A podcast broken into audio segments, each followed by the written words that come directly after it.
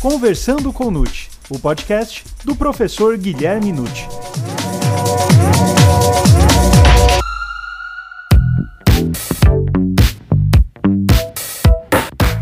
Olá, sejam muito bem-vindos a mais um episódio do Conversando com Nute. Você sabe por que o Código Penal estabelece um limite para o cumprimento de penas privativas de liberdade? O limite de 40 anos vale para todos os fins? E como se deve analisar o preceituado pelo artigo 75, parágrafo 2 do Código Penal? Meu nome é Gustavo Rodrigues e essas e outras questões serão respondidas agora, pois está começando o Conversando com Nuti, o podcast do professor Guilherme Nuti.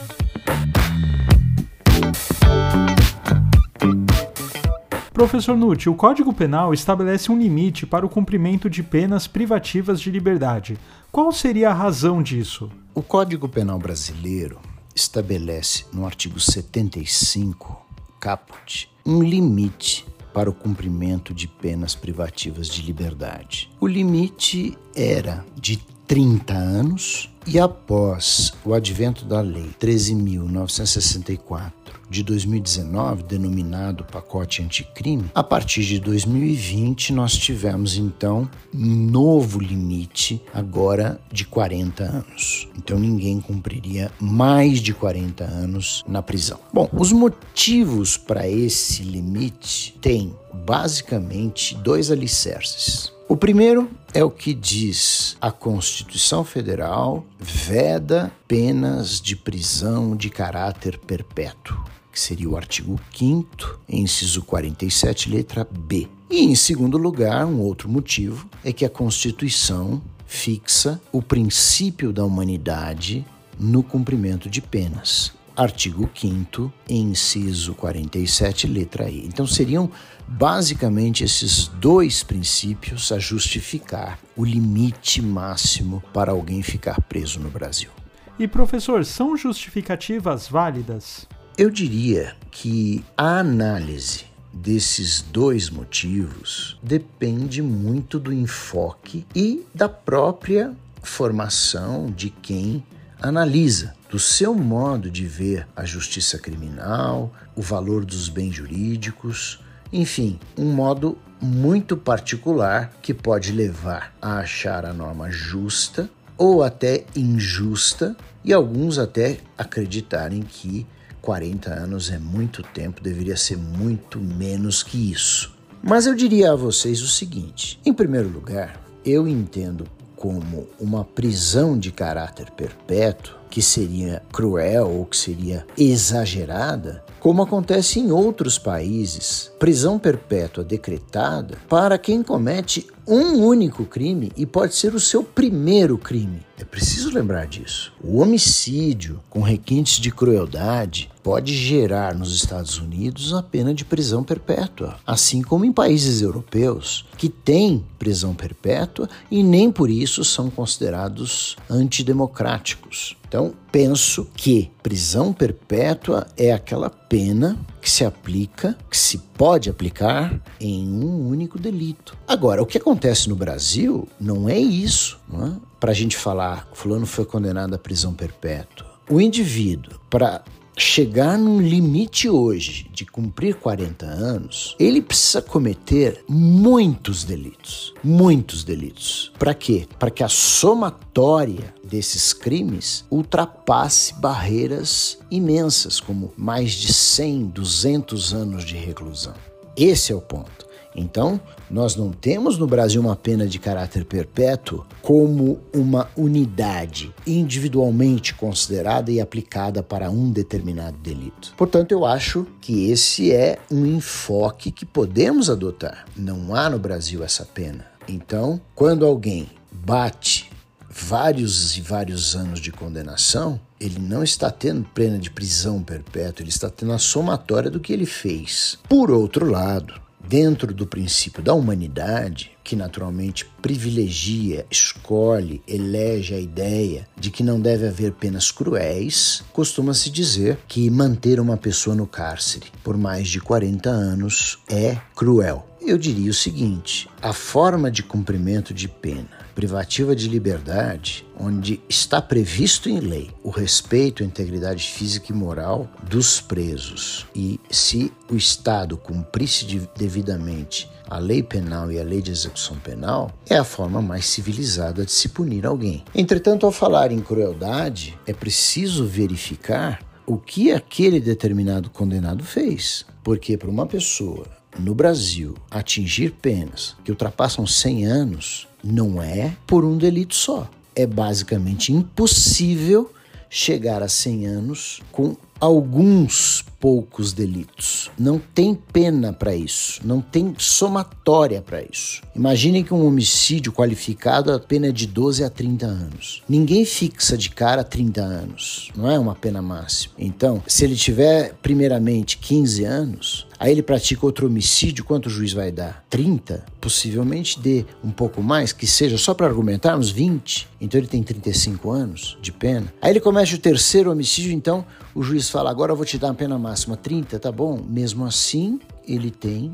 um montante muito abaixo de 100 anos. Daí porque também considerar que a pena por si só, ao ser elevada, é uma crueldade, na realidade faz parte daquilo que o agente causou a terceiros. São muitas vítimas. Há uma crueldade na conduta daquela pessoa de ferir não uma vez, mas muitas vezes outros seres humanos. Então eu acredito numa questão de equilíbrio. Eu acredito que a gente não possa simplesmente dizer para qualquer um ah, eu acho que isso é muito cruel e todo mundo que bate 40 anos precisa se automaticamente libertar. Eu até faço uma análise nos seguintes termos. Se acharmos, como sociedade, que cumprir 40 anos é suficiente e é preciso dar uma nova chance a o condenado que porventura tem mais de 100, 200 anos a sair em liberdade, acredito que nós precisaríamos, como há em outros países, o Instituto do Livramento Condicional para esse caso. Ah, o sujeito tem 300 anos de pena, vai cumprir 40. Chegou nos 40, não precisa julgar extinta a punibilidade de 300 anos. Solta o sentenciado em livramento condicional. E ele fica em livramento condicional até o final da vida, em liberdade, mas uma liberdade controlada, porque afinal de contas ele tinha 300 anos, 200 anos de pena. Cometeu algum outro crime, não vai começar do zero, volta para o presídio e se soma a nova pena ao montante que ele deixou para trás. Infelizmente, eu acho hoje, bateu 40, julga extinta a punibilidade. Quer dizer, se a pessoa tinha 300 anos, cumpriu 40, ela é libertada como se ela tivesse cumprido os 300 anos. E professor, esse limite de 40 anos foi estabelecido pela Lei 13.964 de 2019 do pacote anticrime. Ela está em harmonia com a ideia do limite fixado pelo Código Penal? O limite de 40 anos, agora vigente, está em harmonia com a ideia que sempre foi não é, a guia para a fixação antes dos 30 anos. Ora, se em 1940 a expectativa de vida do brasileiro girava em torno de 50 anos, nós podíamos fazer o cálculo de que uma pessoa atinge 18 anos, portanto é plenamente responsável pelos seus atos, na esfera penal e também na esfera civil, cometeu um crime, dois, três, quatro, enfim, é? 18 a 21 anos cometendo crimes, por exemplo, e aí ele tem uma pena enorme é? a cumprir, a ideia é, se ele foi preso com 20 e poucos anos, saindo com 50 e poucos anos, ele teria como morrer em liberdade. Né? Seria uma coisa voltada a essa clemência, dizer, bom, é? já está no fim da vida, a gente vai deixar essa pessoa morrer fora da cadeia. Aí a expectativa de vida do brasileiro subiu. É? Atualmente se pode apontar uma expectativa de em torno de 70 anos, o que significa que 40 anos tem o mesmo critério. Não é? 20 e poucos anos tem uma série de, de penas a cumprir. Se ficar 40 anos, sai com 60 e poucos anos, com a ideia então de se dar a oportunidade de um indivíduo passar os últimos dias da vida dele em liberdade. Esse é o, um critério né, para escolher entre 30 ou 40 anos de cumprimento de pena. E professor Nutt, o limite de 40 anos vale para todos os fins? Houve, sem dúvida, quem dissesse, e alguns ainda dizem, que a previsão do parágrafo 1 do artigo 75, que determina ao magistrado fazer a unificação de todas as penas do acusado quando ultrapasse o limite de 40, esse cálculo seria para todos os fins. Então, o juiz pegaria, por exemplo, uma pena de 300 anos e diria: olha, você entrou na cadeia de tal, soma 40 anos e diz: você sairá da cadeia 40 anos depois. Ora, se o juiz unificou os 300 anos em 40, então, dizem alguns, seria para todos os fins. A partir desse raciocínio, todos os benefícios de execução penal recairiam sobre 40 e não sobre 300, significando ainda que remissão, desconto do tempo de pena por trabalho ou estudo descontava-se ou seriam descontados dos 40 anos. Vamos calcular o livramento condicional, percentuais, né? um terço, metade e tal, de 40 anos.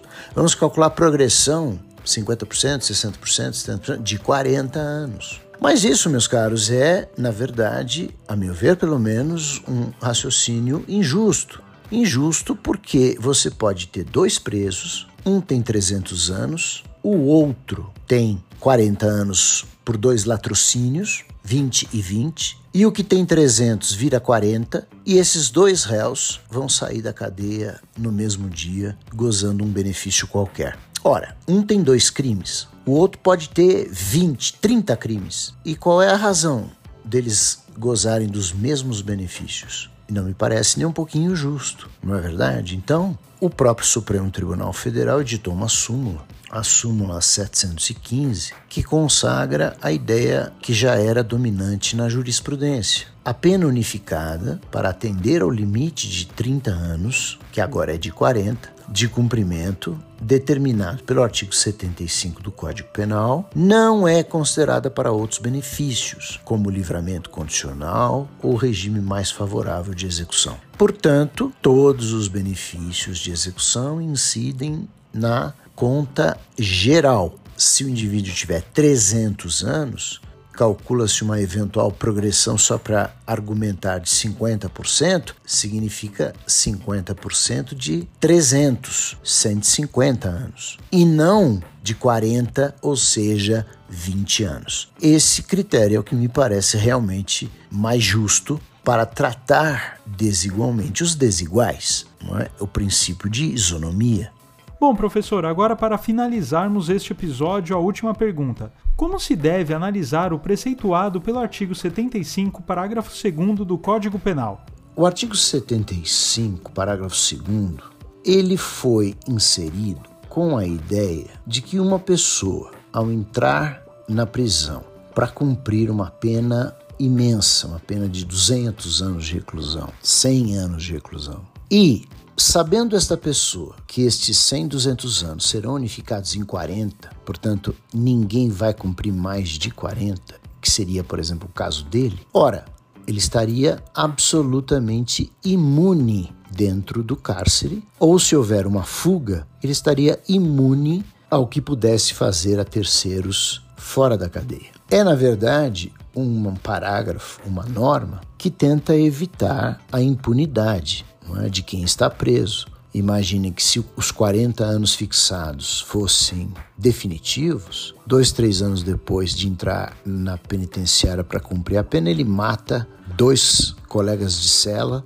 pode receber 20 ou 30 anos, que dá no mesmo, porque você vai pegar esses 20, jogar lá naquela pena de 100, 200 anos e falar: ah, vai continuar saindo em 40. Quer dizer, tudo que ele faça durante o cumprimento da pena fica por conta da casa, afinal de contas, ele já tem o limite de 40 fixado. Então o legislador, a meu ver, acertou ao colocar o parágrafo 2 que diz o seguinte: olha, você começou a cumprir sua pena. Eu vou unificá-la em 40 anos, mas é preciso que fique bem claro que qualquer coisa que faça depois do início desse cumprimento será devidamente computado. Então diz ali o artigo: sobrevindo nova condenação por fato posterior ao início do cumprimento da pena, deve-se fazer nova unificação, desprezando-se o período já cumprido. Essa situação é justa. Então pensem assim: entrou para cumprir pena. O juiz percebe que tem mais de 100 anos aí, mais de 200. Unifica em 40 e manda o cálculo para o preso. Ó,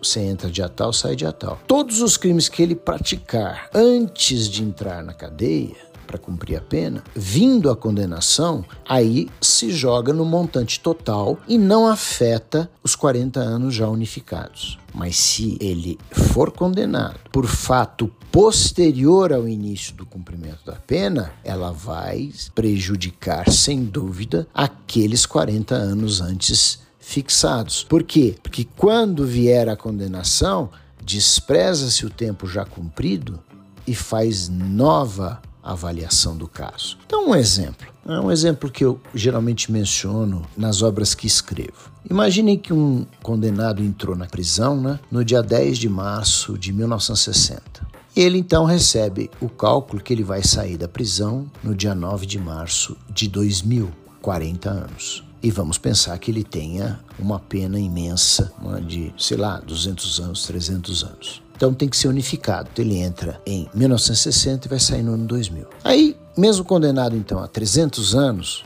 tanto faz, aí é só um exemplo, né? se 100, 200, 300, a pena está unificada em 40. Imaginem que ele cumpriu 10 anos e comete novo crime no interior do presídio. Um homicídio de maneira cruel e, por isso, é novamente condenado a 25 anos. Esse valor de 25 anos não vai ser jogado lá no montante geral de 300. Vai ser lançado na pena unificada, desprezando-se o tempo já cumprido. Então vejam, se ele cumpriu de 1960 a 1970 10 anos, quando ele recebe uma pena de 25 anos por crime cometido no presídio, a gente despreza os 10 anos já cumpridos e verifica que ainda faltam 30 para terminar a unificação primeira que foi feita, certo? Adicionamos a nova pena, 25 anos, nesses 30 e totalizou agora então 55. 55 novamente é maior que 40. Então vamos fazer nova unificação. Mas não vamos fazer nova unificação a partir de 1960. Vamos fazer uma nova unificação a partir de 1970, eis o ponto. Né? Por quê? Porque nós desprezamos os 10 anos já cumpridos. Então, o que faltou, não é isso? Para ele completar, ele vai receber mais 25. Então, esses novos 25 somado aos 30 que faltavam vira 55, unifica novamente em 40 e ele sairá da cadeia agora no ano de 2010. É verdade que muitos vão dizer: bom, ainda assim ele está lucrando, porque ele matou duas pessoas, pegou 25 anos, mas na prática mesmo ele vai cumprir mais 10 apenas. É, só que vocês têm que pensar que não é tão fácil esse entendimento e não é tão simples. Por quê? Porque ele já está preparado para cumprir 40 e agora ele vai cumprir 50 anos de pena. Então, pesa muito para quem já tem uma expectativa de saída em 2000, saber que agora vai ter que sair em 2010. Aliás, vejam, só pelo disposto no parágrafo 2 dá para a gente notar que o que está no caput nem sempre é verdadeiro, total, absoluto. Ninguém cumprirá mais de 40. Aí você poderia dizer, exceto na hipótese do parágrafo 2 e é uma verdade, tornando a delinquir, ele poderá sim passar de 40 anos. Agora, logicamente, também tem um defeito, né? Essa previsão, porque se no comecinho da pena quando ele entrar na cadeia em março de 1960 para cumprir os 40 anos unificados de uma pena de 300. Se logo nos primeiros anos ele praticar esses dois homicídios, como o juiz vai fazer? Vai dispensar o tempo já cumprido, mas esse tempo pode ser de meros 5 anos, 3 anos. Vai somar os 20 anos ao que falta, vai fazer nova unificação e, na verdade, ele vai cumprir por esse esses dois homicídios apenas um pouquinho a mais do que ele já tinha para cumprir, não é verdade? E isto significa, portanto, uma certa impunidade, sem dúvida. Mas não me ocorre hoje um exemplo de quem tem entrado para cumprir pena altíssima, elevadíssima, com uma unificação de 40, que logo nos primeiros tempos cometa crimes graves a ponto de se fazer nova unificação e mesmo assim não ser um prejuízo muito grande ao condenado. Entre prós e contras, né, a previsão do parágrafo 2 é a mais justa que foi idealizada. Se amanhã acontecer um caso excepcional, né, de um indivíduo entrar no cárcere, fazer a unificação e ele tornar cometer logo em seguida crimes graves, provavelmente o legislador vai rever essa posição, é? rever a redação do parágrafo 2. Mas até que isso aconteça, nós temos que respeitar esse contexto. Respeitar e lembrar que no Brasil não se cumpre mais de 40 anos em princípio porque pode cumprir, basta delinquir depois do início do cumprimento da pena. E não precisa ser delinquência dentro do presídio, porque ele pode ter uma fuga e ele cometer crimes fora do presídio. Isso também vai ser computado nos termos do parágrafo 2.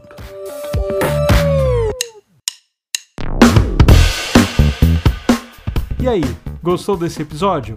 Então divulgue, indique e compartilhe com aqueles seus amigos e colegas que ainda não conhecem os podcasts e podem se interessar pelo tema. E não deixe de acompanhar os episódios quinzenais do Conversando com Nute. Até mais!